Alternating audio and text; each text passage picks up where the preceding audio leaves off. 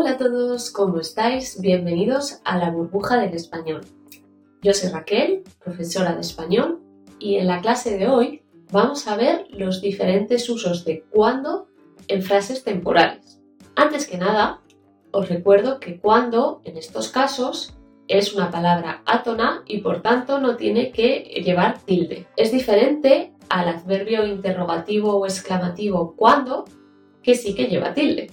En este vídeo lo que vamos a ver son algunos usos de cuando eh, dependiendo del tiempo verbal que le suceda y también abordaremos las diferencias de significado dependiendo de si se utiliza el modo indicativo o el modo subjuntivo. Vamos a por ello. Vamos con el primer uso de cuando, que es cuando más presente indicativo más presente indicativo. En este caso usamos cuando más presente indicativo más presente indicativo para describir una acción habitual, una acción que ocurre normalmente. Por ejemplo, cuando voy al gimnasio hago pesas o cuando tengo sueño me echo la siesta. Cuando tomo el sol me pongo moreno. Son todo acciones que ocurren normalmente. Vamos con el segundo uso, que en este caso es cuando más pretérito indefinido más pretérito indefinido. Esto lo utilizamos para describir una acción que empieza y que termina en el pasado. Son acciones terminadas. Por ejemplo, ayer cuando quedé con María fuimos al parque. O el año pasado, cuando fui a Mallorca de vacaciones, me puse mala. O bien, la semana pasada, cuando entregué mi tesis, me sentí la persona más feliz del mundo. Son todo acciones finalizadas. Por cierto, si os gustan los refranes españoles, os voy a recomendar un libro muy, muy interesante. Se llama Más allá de la gramática, refranes y expresiones para hablar español como los nativos. Este libro recoge los refranes y expresiones más utilizados por los hispanohablantes y acompaña las definiciones con diálogos que reproducen escenas de la vida cotidiana. Además, tiene unas viñetas muy divertidas y muchos ejercicios para que puedas comprobar mejor todo lo que has aprendido. Venga, ¿a qué esperas? El enlace para comprar el libro lo encontrarás aquí abajo. Vamos con el siguiente uso, que es cuando más imperfecto más indefinido.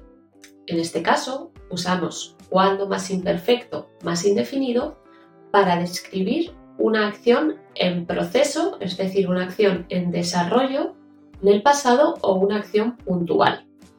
Por ejemplo, ayer, cuando iba a la panadería, vi a Sara. O la semana pasada, cuando conducía hacia el trabajo, me llamó mi madre por teléfono.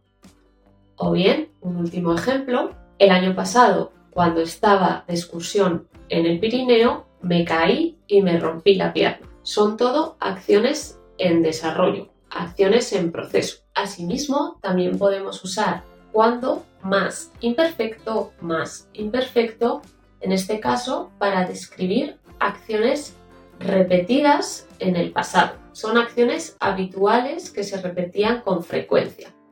Por ejemplo, cuando era pequeña hacía deporte todos los días después de clase. O cuando mi abuela era joven, trabajaba en una fábrica con mi abuelo. O bien, cuando vivía con mis padres, cenábamos pizza todos los jueves. Todos son acciones que se repetían con frecuencia en el pasado. Otro uso de cuando es cuando más. Presente de subjuntivo más futuro. Hemos visto que los casos anteriores se referían todos al pasado. En este caso, nos estamos refiriendo a otro momento temporal, el futuro. Vamos a ver algunos ejemplos. Cuando llegue a casa, te llamaré. O bien, también podemos decir, cuando vuelvas de trabajar, iremos a cenar a tu restaurante favorito. O un último ejemplo, cuando te tomes las pastillas de la alergia, te encontrarás mucho mejor. Usamos cuando más presente de subjuntivo más futuro para acciones que queremos describir en el futuro. Asimismo, también podemos usar cuando más presente de subjuntivo más imperativo para referirnos también al futuro. En este caso, estamos dando una orden a nuestro interlocutor en el futuro. Por ejemplo, cuando llegues a Pekín, llámame. Cuando acabes el informe, envíamelo. O, último ejemplo, cuando resuelvas el crucigrama, déjame ver las respuestas. En relación con esto, vamos a ver cuándo tenemos que utilizar cuándo más indicativo o cuándo más subjuntivo. Tenemos que ser conscientes de que el significado cambia si usamos cuándo con el modo indicativo o cuándo con el modo subjuntivo. Vamos a ver algunos ejemplos. Si yo digo, cuando gano dinero, me lo gasto en cosas inútiles. O, el segundo ejemplo, cuando gane dinero, me compraré un móvil nuevo. En el primer caso, yo estoy contando una acción habitual, es decir, cada vez que yo tengo dinero, me lo gasto en cosas tontas que no necesito. En el segundo caso, estoy hablando de una acción futura que todavía no ha pasado.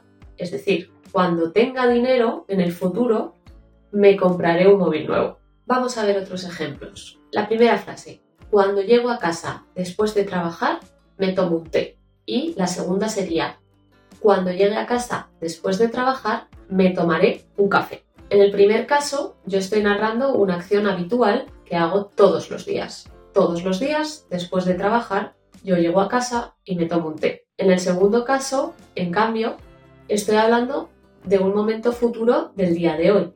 Es decir, hoy específicamente, al llegar a casa, me voy a tomar un café y no un té como hago todos los días. ¿Veis la diferencia? Vamos a ver un último ejemplo.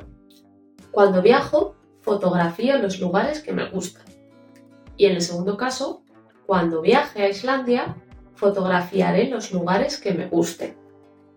En el primer caso, estoy contando una acción habitual. Siempre que viajo, hago fotos a los sitios que me gustan. En el segundo caso, estoy hablando del futuro. Es decir, estoy pensando en mi viaje a Islandia del futuro y estoy pensando que cuando yo viaje allí, cuando yo vaya, fotografiaré los lugares que me gusten. Es decir, todavía no ha pasado. Es una acción del futuro. Bien, pues hasta aquí el vídeo de hoy. Espero que os haya servido y que hayáis aprendido.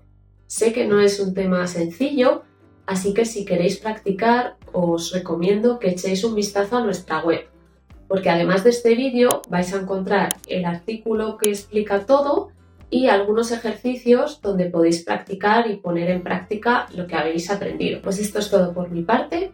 Muchas gracias por ver el vídeo y nos vemos en el siguiente vídeo. Adiós.